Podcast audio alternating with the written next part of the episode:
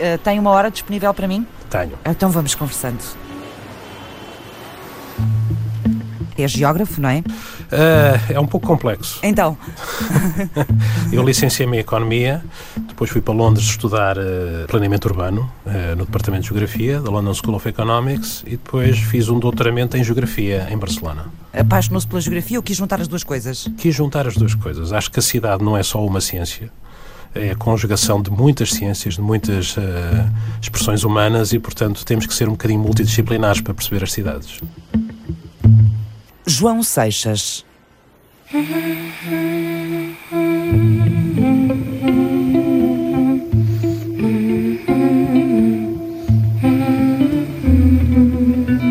Comecei a ter uma percepção cada vez maior, uh, alguns, sei lá, nos anos 80, 90, de que uh, o mundo estava de novo a girar bastante sentia nas próprias cidades onde eu vivia. Eu vivia em Lisboa, e depois mais tarde vivi no Porto, depois fui para fora, para Londres e para Barcelona. Normalmente as expressões das mudanças refletem-se muito nos cotidianos das pessoas. E fui percebendo que estava a haver uma mudança grande, uh, aquilo que hoje em dia chamamos, se quiser, numa palavra mais simples, demasiado simples, obviamente, que é a globalização. E depois, mais tarde, com as mudanças tecnológicas, percebia que o espaço era uma dimensão onde muitas destas questões se iriam materializar de uma forma muito vincada. As grandes mudanças da humanidade ocorreram devido a, a, a, transformações tecnológicas, logo seguidas de económicas e, felizmente, logo seguidas de políticas não é? e sociais, mas quis perceber um pouco melhor o que é que estava a passar nas nossas cidades e a melhor forma de o fazer era estar um pouco equidistante, ou seja, fui para fora estudar, fui para Londres.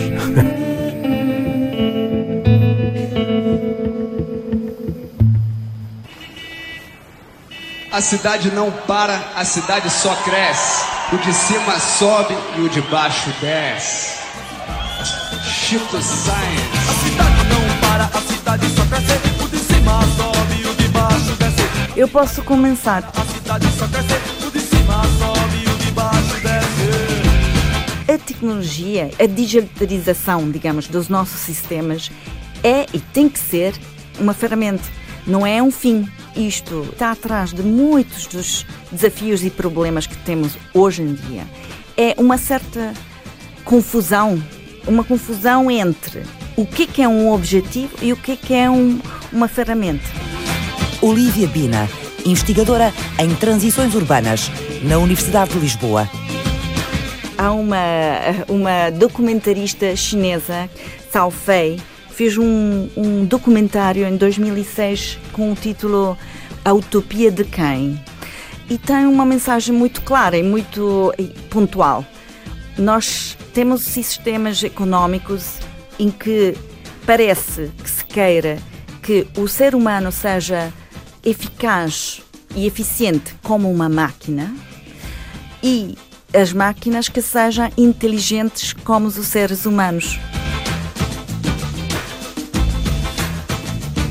Que é que vai ser um futuro urbano com todos os desafios da demografia, dos recursos, das questões da saúde mental e física, das oportunidades económicas, das desigualdades e qual é o papel da tecnologia dentro disto?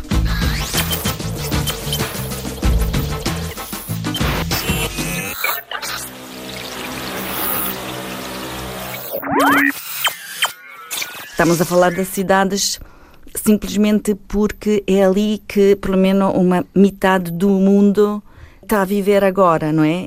E com a ideia que isto vai ser cada vez mais assim, ou seja, um 60% da população mundial vai ser eh, em um contexto urbano daqui para 2050. O que é uma cidade? Uma cidade é um mar relacional. Nós estamos nas cidades, nós vivemos em meios urbanos para nos relacionarmos uns com os outros. Relações económicas, relações de conhecimento, relações de troca de ideias, que é aquilo que estamos nós os dois aqui a ter neste momento, não é? E ao mesmo tempo também é, é importante para ser cidade que esses mares de relacionamento eh, sejam feitos com uma determinada densidade porque senão seriam aldeias espalhadas pelo território. Nas aldeias também há relacionamentos, não é? Portanto, densidade e ao mesmo tempo também com mistura, com diferença, muitos tipos de relacionamento, muitos tipos de pessoas diferentes. E por cima disso, é preciso haver normas, é preciso haver política, é preciso haver a defesa dos direitos. Tudo isto faz uma cidade. Que é que acontece hoje em dia? Nós temos uma geografia que se alterou radicalmente nas últimas décadas e temos que conseguir fazer com que esses direitos sobre esse mar relacional que, entretanto, se espalhou muitíssimo por eh, dezenas, centenas de quilómetros, seja ao mesmo tempo também repensado e reconstituído. Não é simples. Nós vimos de décadas e décadas em que deixámos fragmentar muitíssimo as nossas áreas metropolitanas. E não apenas o centro de Lisboa, o centro de Lisboa, o centro de Almada, o centro de Cascais, o centro de Louros, etc. Ficaram mais empobrecidos, ficaram com tecidos fragilizados. E hoje em dia temos uns tecidos urbanos que estão muito separados, têm custos económicos profundíssimos. Não é? Nós temos que colocar escolas, centros de saúde, estradas, centros comerciais. Perto das pessoas. Por, perto das pessoas, porque têm esse direito. O problema é que as pessoas ficaram muito fragmentadas umas das outras. Ao mesmo tempo, também, o que é que nos acontece? Uma mudança profunda a nível global. A era digital, as novas forças financeiras, o mundo da intermediação, em que no nosso smartphone hoje em dia podemos fazer o sharing de quase tudo. Por exemplo, as plataformas que condicionam muita parte das nossas vidas hoje em dia, como o Airbnb, o Uber, as grandes uh, big tech das plataformas, o discurso que se ouve muito é que essas plataformas para as suas características tecnológicas, porque eles têm ótimos engenheiros, podem fornecer serviços que não existiam uh, antes. Tudo uma outra, um outro lado que habitualmente fica escondido. O preço, por exemplo, que Uber uh, oferece com os serviços de, de mobilidade baseado em carros privados, são baratos, sim, mas não porque Uber tem os melhores engenheiros, mas porque Uber gasta bilhões de dólares cada ano que de facto subsidiam o preço do Uber. Marco Alegra, investigador do Instituto de Ciências Sociais da Universidade de Lisboa. A maneira em que a tecnologia é utilizada e difundida nas cidades tem a ver não só com um estado da arte da tecnologia existentes, mas também com a estrutura do sistema financeiro, industrial, etc, etc. Eu acho que é aí que o discurso da tecnologia em si é importante, porque muitas das instituições que tradicionalmente gerem as nossas cidades estão a ser desafiadas para todas estas novidades, mas não têm o conhecimento técnico para produzir uma regulação adequada, para perceber eh, o que é que está além do pacote de serviços que uma empresa vai oferecer aos cidadãos, etc, etc. Isso sim, acho é um problema com que as câmaras, os governos, as universidades estão a lidar. E também fala-se muito agora da inteligência artificial da aprendizagem das máquinas que utiliza uh, a base de dados que são cada vez mais incontornáveis e que permitem perceber os problemas de maneira muito mais rápida e muito mais abrangente e de resolver as questões de maneira mais eficaz. Só que quais são depois as consequências em termos de, de direitos, de privacidades, de igualdade? Porque estes sistemas podem proporcionar soluções, mas não quer dizer que sejam soluções para todos. A administração pública, a administração do, de uma cidade, tem uma grande vantagem que é eh, a de, de ser o governo da cidade de, em termos de, da, da nova economia uh, tecnológica, poder recolher uma grande quantidade de dados, por exemplo, mas se confrontarmos o, o, nível de capacidade de análise e de utilização desses dados com a capacidade do Google, do Uber, etc., etc., é claro que não é nada. É, é este um desafio também, porque 90% das vezes um engenheiro informático prefere trabalhar para Google ou Uber, não para a cidade de Lisboa, porque o salário é diferente, porque em termos de carreira é uma coisa diferente. A cidade tem que enfrentar este desafio de uma maneira frontal. Se nós pensamos ao, à crise financeira que nós tivemos 2007, 2008, não é? E que o Portugal sofreu bastante. Uma das hum, razões pelas quais esta crise foi tão difícil e dura foi que houve uma deregulamentação do setor financeiro. O que nós vemos agora com esta hipótese de uma smart city e, sobretudo, de um smart future, de um futuro inteligente, porque isto abrange as cidades e abrange, na verdade, um pouco todos os sistemas eh, socioeconómicos, sociotecnológicos que nós temos. O que este área tem é realmente a falta de regulamentação.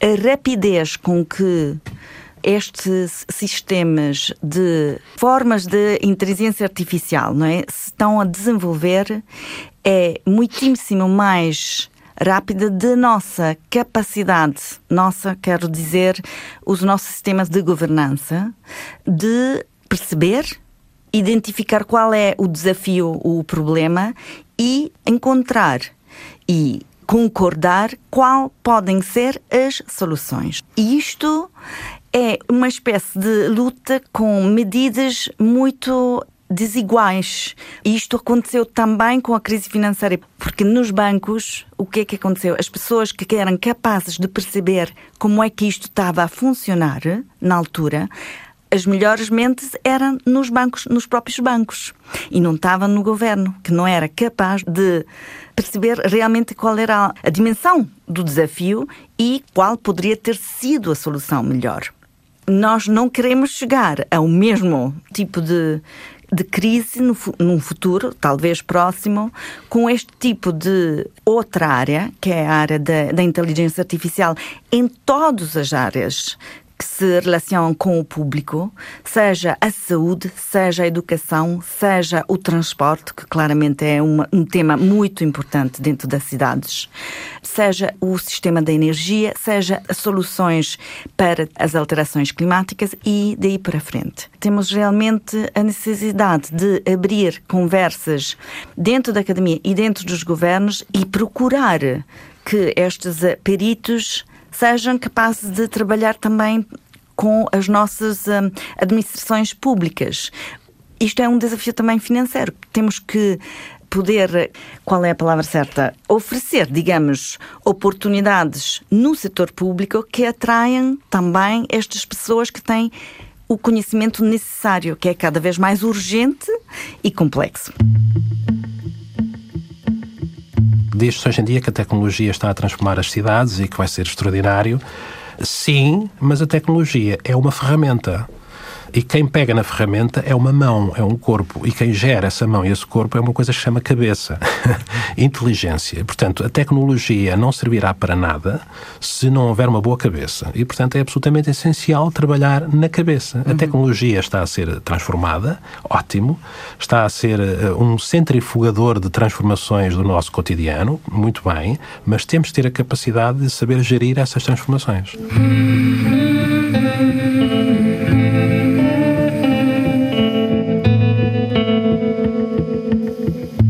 Portugal é um exemplo de processos de participação único neste momento no mundo. Único para bom? Único para bom, porque tem uma taxa de processos participativos à escala local que é, até agora, a nível mundial, tem a taxa mais alta de processos locais. Só para dar alguns exemplos, os mais conhecidos são os orçamentos participativos. Por exemplo, Lisboa, para além de ter um orçamento participativo já desde 2007, 2008, foi a primeira capital na Europa a ter um orçamento participativo à escala municipal. Também tem outros processos, nomeadamente um processo de participação das comunidades locais para a, a regeneração urbana de territórios carenciados, de territórios problemáticos que a Câmara de Lisboa define como territórios prioritários. Roberto Falanga, investigador do Instituto de Ciências Sociais da Universidade de Lisboa. Tudo começou. Era uma vez. Um, pronto, eu tirei o curso em Psicologia Dinâmica e Clínica, portanto, ainda por cima sou de formação psicanalítica. Mas entretanto. Em Roma, não é? Em Roma, sim, na Universidade de Sapienza.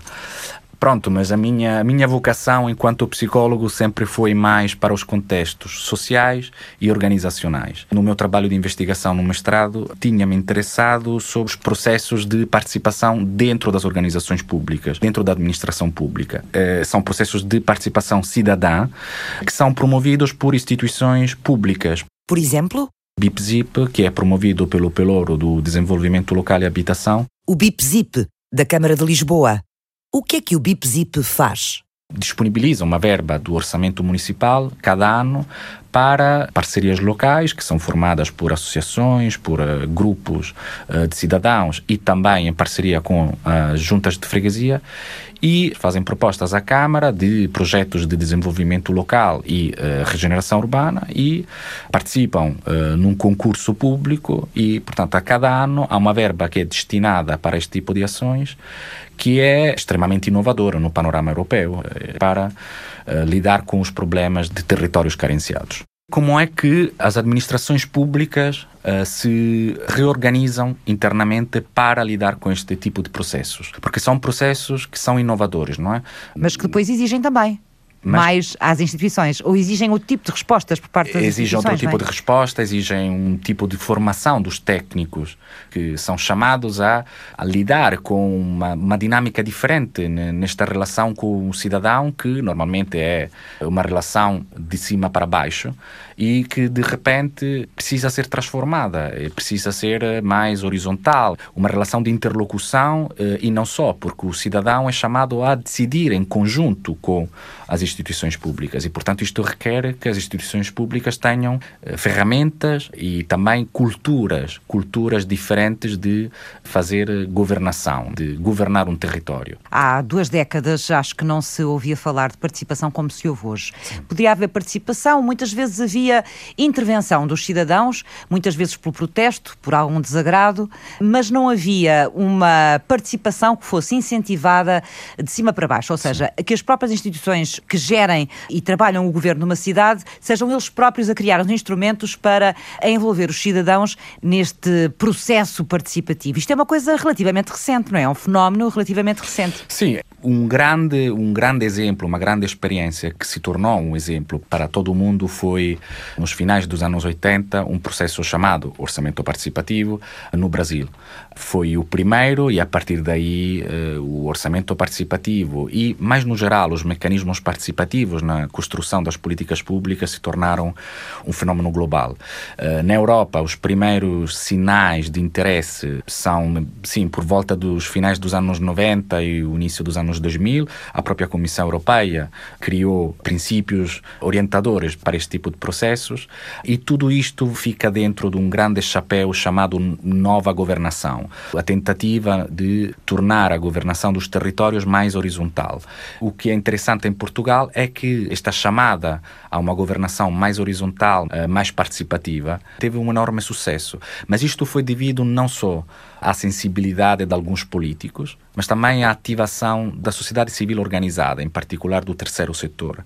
Há Sim. associações em Portugal que fizeram um enorme trabalho de sensibilização e formação. E uma uh, digitalização precoce também dos nossos serviços públicos, não é? Nós começamos muito cedo. Sim, sim, sim. Isto também, isto também facilitou. Isso ajudou. Isto, isto ajudou e, por acaso, é uma das características da última vaga dos processos participativos, não só em Portugal, mas no mundo, a digitalização dos serviços camarários e não só, transformou completamente a ideia de participação do, do cidadão. Hoje em dia não há processo participativo que não seja suportado por uma plataforma interativa 3.0, 4.0. Os exemplos mais interessantes, talvez, eh, são os exemplos de Madrid e Barcelona, que montaram plataformas revolucionárias neste campo e que transformaram completamente a governança. Eh, por exemplo, em Barcelona e Madrid já não se fala apenas em processos isolados, mas é a própria, o próprio modelo de governação que é constantemente em interação com os cidadãos. O que me está a contar na prática é que hoje a governação de uma cidade, de uma região,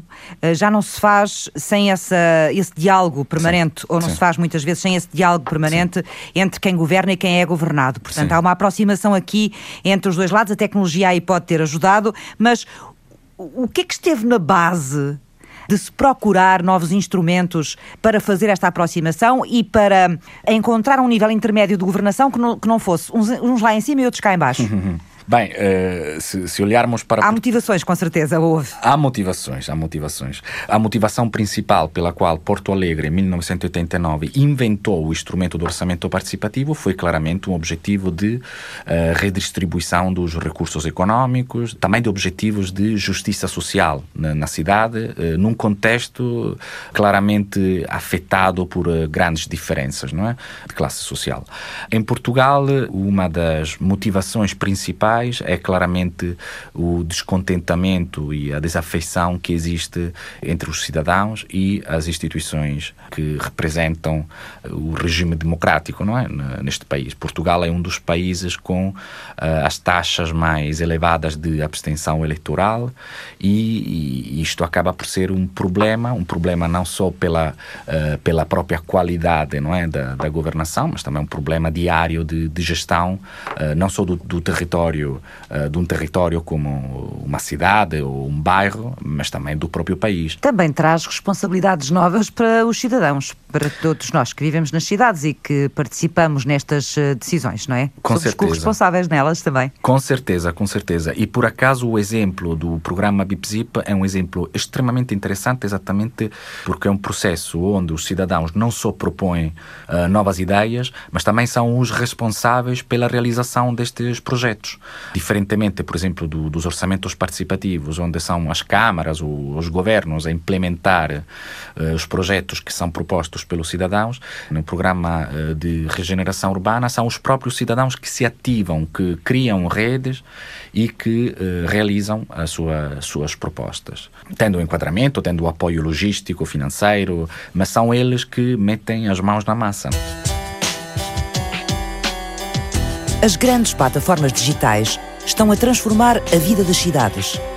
Uma inteligência que modifica os sistemas de governo, os negócios, mas também os processos sociais e culturais. Que efeito têm as novas dinâmicas urbanas sobre os direitos e a justiça social? Poderão elas criar novas desigualdades, novos poderes em competição com os poderes públicos tradicionais que nos regem? As perguntas regressam ao ponto de partida, na segunda parte. Até já!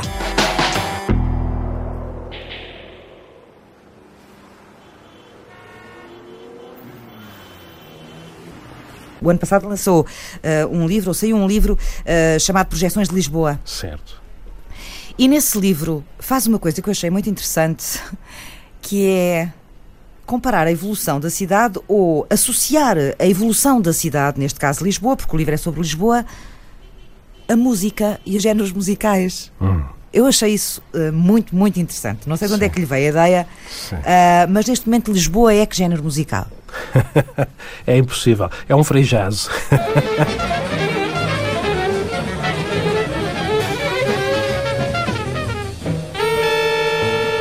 é um free jazz, é uma ideia ainda bastante utópica, é, um, é uma ideia que eu tenho há bastante tempo. Muito provavelmente não vai ser uh, muito materializada no meu tempo de vida. Gostaria de me dedicar a isso com mais tempo, mas não, não tenho tempo. Mas eu acredito muito que a minha visão da cidade são mares relacionais.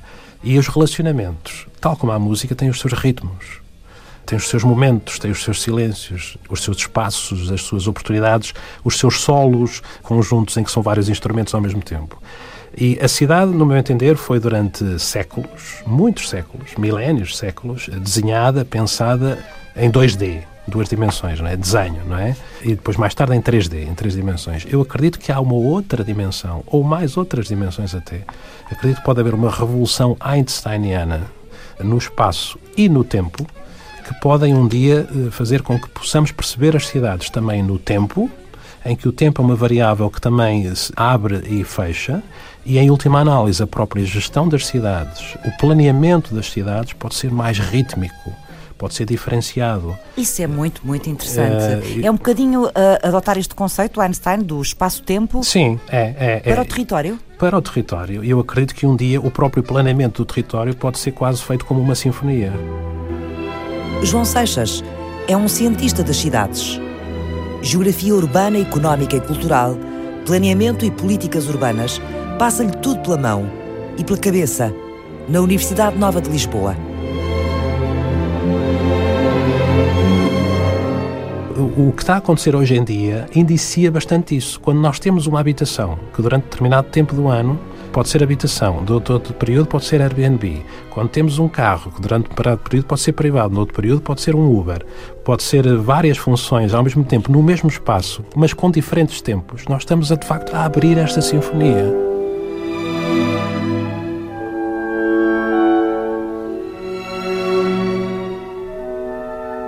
E, portanto, o planeamento das cidades no futuro pode tentar ser uma interligação entre espaço e tempo.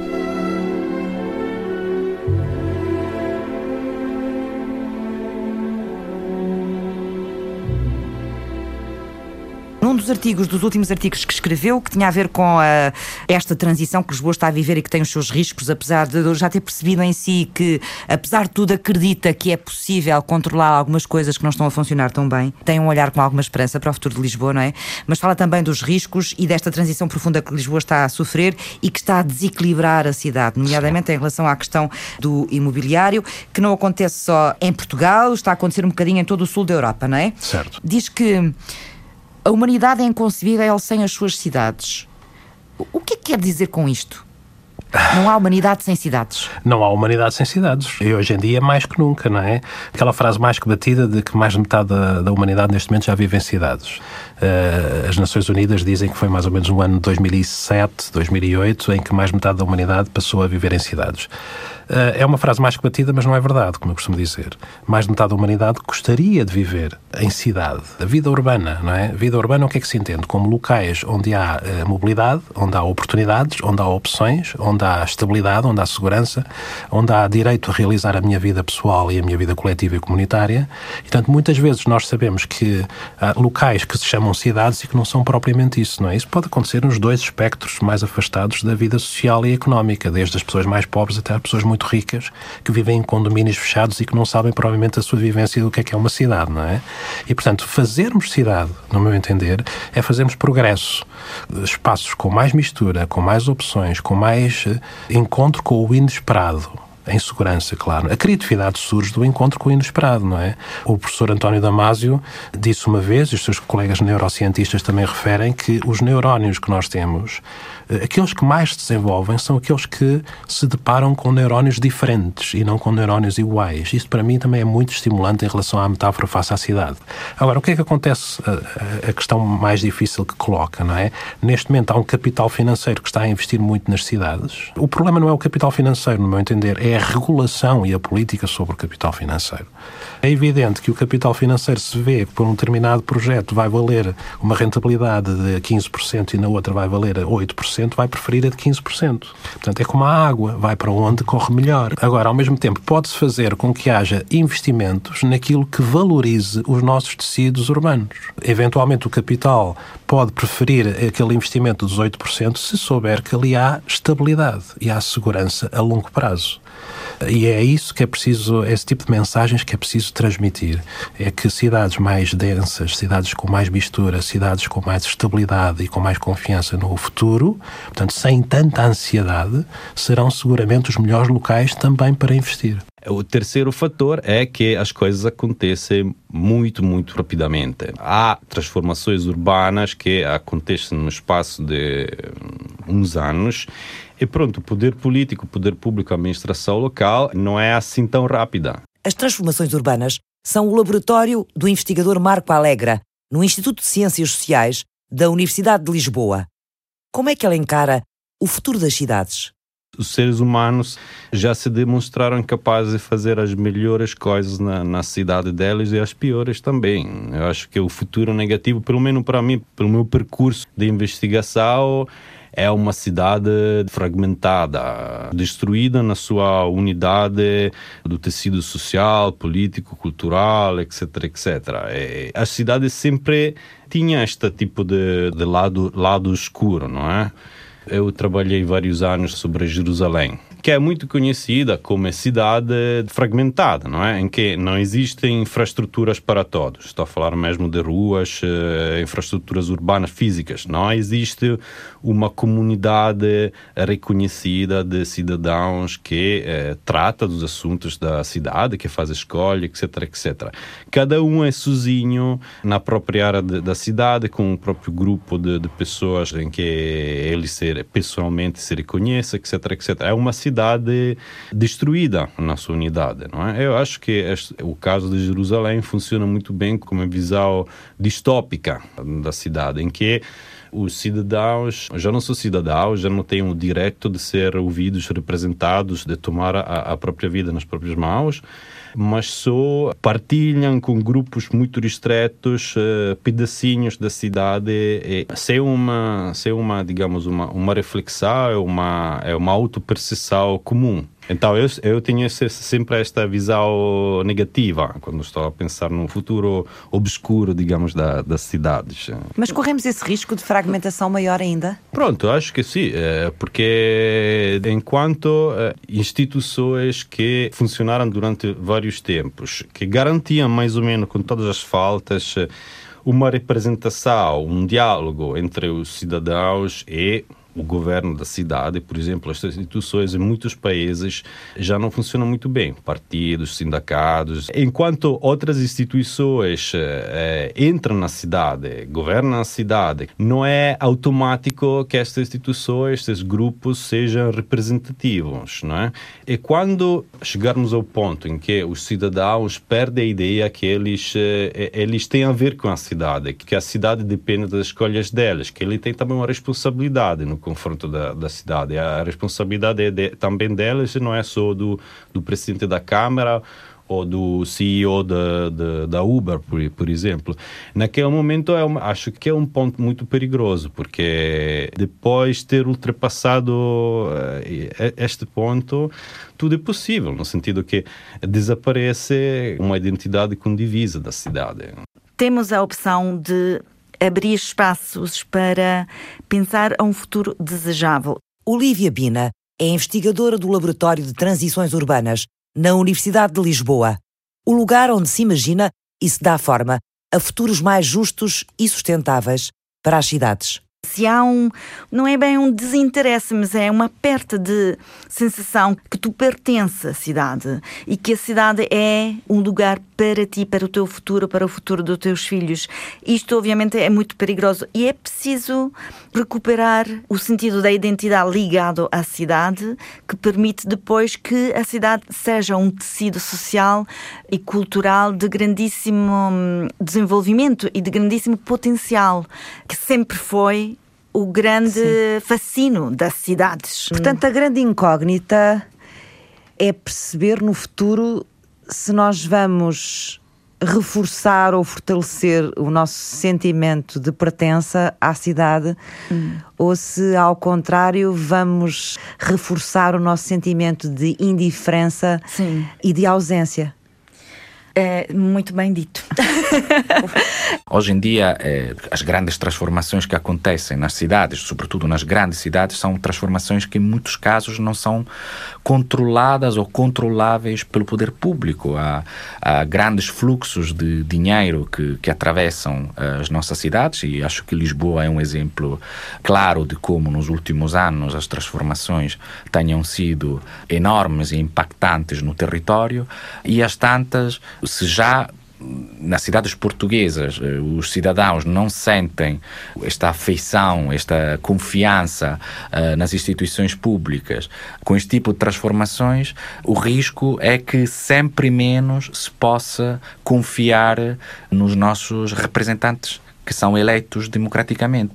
Roberto Falanga estuda os processos participativos, ferramentas que integram os cidadãos nos processos de decisão política dos territórios. E, portanto, é preciso dar um reforço a esta relação entre os representantes dos cidadãos e os processos participativos poderão ser um caminho. As cidades não estão sempre em transformação, não estiveram sempre em transformação. Por que é que é tão urgente agora esta questão de olhar para as transformações eh, que as cidades, nomeadamente as grandes cidades, estamos a falar em Portugal, estão a sofrer. Por que é que existe essa urgência? Bom, primeiro concordo consigo. A transformação é uma transformação, quer dizer, não, não inventamos hoje a transformação. As cidades sempre, e não só as cidades, também os contextos uh, rurais, sempre estiveram em transformação. O que é urgente hoje é, são várias questões, na verdade. Uma primeira questão, talvez a mais básica de todas, é que os contextos urbanos hoje acolhem mais do 80% da população mundial. E na Europa, as previsões até 2050 são, eh, são claras. Mais de 70% da população na Europa irá uh, residir em cidades, em aglomerados urbanos. As cidades e os contextos urbanos também são uh, os contextos que produzem, por um lado, o produto interno bruto mais importante de um país. Uh, e também, em termos de emissões e de poluição, as cidades também são contextos que, em importante é tratar já problemas de alterações climáticas que passam também pelas cidades, porque são elas que produzem a maior poluição. Isto é, é, é um corolário, digamos, de, se, se, aumenta a população numa cidade, os espaços não é, de, da cidade também não serão para todos. Problemas de marginalização e de, de, de exclusão de certos grupos de, de cidadãos poderá vir a acutizar-se nos próximos anos e, portanto, é, é necessário, é urgente, é preciso olhar para eh, também a espacialização não é? do contexto social dentro de uma cidade. Onde é que, que os grupos sociais uh, residem? Como é que os grupos sociais transformam a cidade e quais são os meios efetivos, qual é que é o poder que temos para transformar a cidade. Também estas são questões importantes porque neste processo de transformação há sempre grupos que ganham mais e grupos que perdem. No nosso país eh, há um enorme paradoxo entre as capacidades que temos das nossas cidades, dos nossos territórios e a forma como a política as trata. O professor José Matoso, o nosso grande medievalista, costumava dizer que Portugal nasceu com um pecado original, que é o Estado que faz a nação, e não o contrário. Quando é o Estado que modela a nação e não vice-versa, o território e as cidades e as regiões são, eh, como eu costumo dizer, filhos de um Deus menor. A política não se afirma pela qualificação dos territórios e das cidades, não é? mas espera que a qualificação das cidades e dos territórios seja um resultado, uma consequência e não uma causa do desenvolvimento político e económico. Mas isso quer dizer, por exemplo, que o Estado, ou a política, ou o governo das cidades não dá à cidade a importância que ela devia ter nessa na transformação do próprio país? É Durante é séculos não deu. Agora está a mudar muitíssimo. Agora temos uma nova geração de autarcas, uma nova geração de cidadãos, de movimentos cívicos, que juntos, acredito muito, eu sou otimista, embora seja um otimista cauteloso, acredito que podem qualificar muito as nossas cidades. Que futuros urbanos nos esperam? Como é que os imaginamos? E como é que estamos a transformá-los? O tema fez o debate deste ano do Instituto de Ciências Sociais da Universidade de Lisboa. Mas há muito que os cientistas nos falam da urgência de pensar o futuro das cidades. Questões, perguntas. O que é que eu estou aqui a fazer? O que é que a minha cidade me está a mudar? O que é que eu posso fazer para ajudar a melhorar a minha cidade? As perguntas foram espalhadas o ano passado pelo Torreão da Ponte do Museu de Lisboa.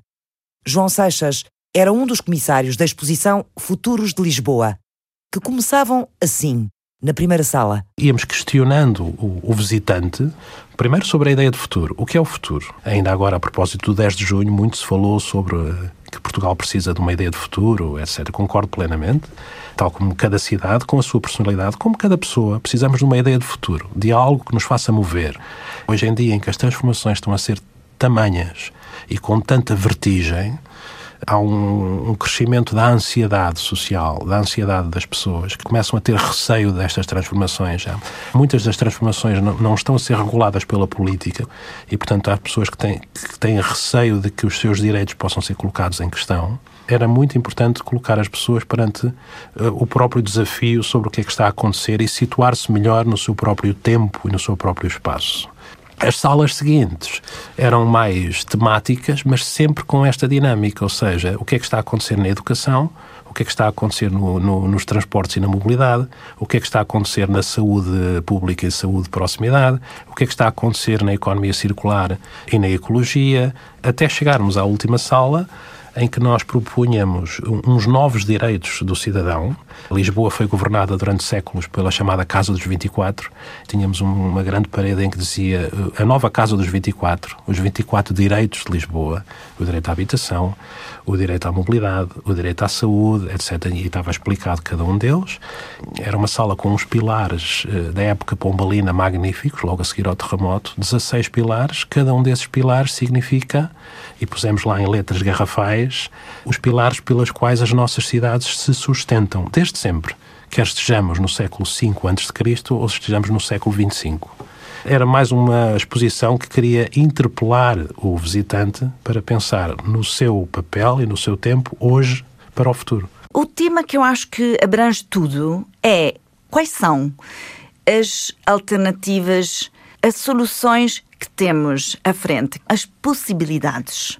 Eh, nós estamos um bocadinho a ser colonizado na maneira em que pensamos o futuro. Será que o futuro é só de mais tecnologia, de mais rapidez e não há, não há mais nada? Não há uma outra imagem possível do futuro? Isto é uma pergunta que eu acho, como investigadores e como cidadãos, temos que realmente pôr na mesa, porque é uma questão de direitos. Nós temos que ter a possibilidade de discutir qual é o futuro que nos interessa, que nós queremos. Não só o futuro que é possível, porque há medidas, há tecnologias, há interesses que podem desenvolver aquele tipo de futuro. Fizeram este programa João Seixas. Um cientista tem eh, a obrigação não só de tentar perceber como é que o mundo está a mudar, mas ao mesmo tempo também de se relacionar com o mundo e tentar ajudar a sociedade e a política a adaptar-se para o qualificar. Olivia Bina. É sempre um grande desafio quando se fala das temáticas urbanas, por um lado, do futuro, por outro, e da sustentabilidade são três dimensões que precisam mesmo de olhares muito diferentes e, e que são todos relacionados. Marco Alegra. Todas as grandes plataformas que estão a mudar a, a maneira em que nós vivemos na nossa cidade funcionam numa lógica de de escala podem fornecer os serviços que fornecem porque têm inúmeros utentes, comerciam em dados e por isso tem a tendência em criar eh, potencialmente monopólios. Roberto Falanga. Posso dizer que esta é a conversa, ou seja, não se fala de outra coisa, não só na academia, mas também entre amigos. O que é que vai ser de Lisboa? O que é que vai acontecer? Francisco Alves fez o apoio à produção, Márcio Décio cuidou da pós-produção áudio, Eduardo Maio realizou e apresentou. O ponto de partida está em podcast e online na plataforma RTP Play.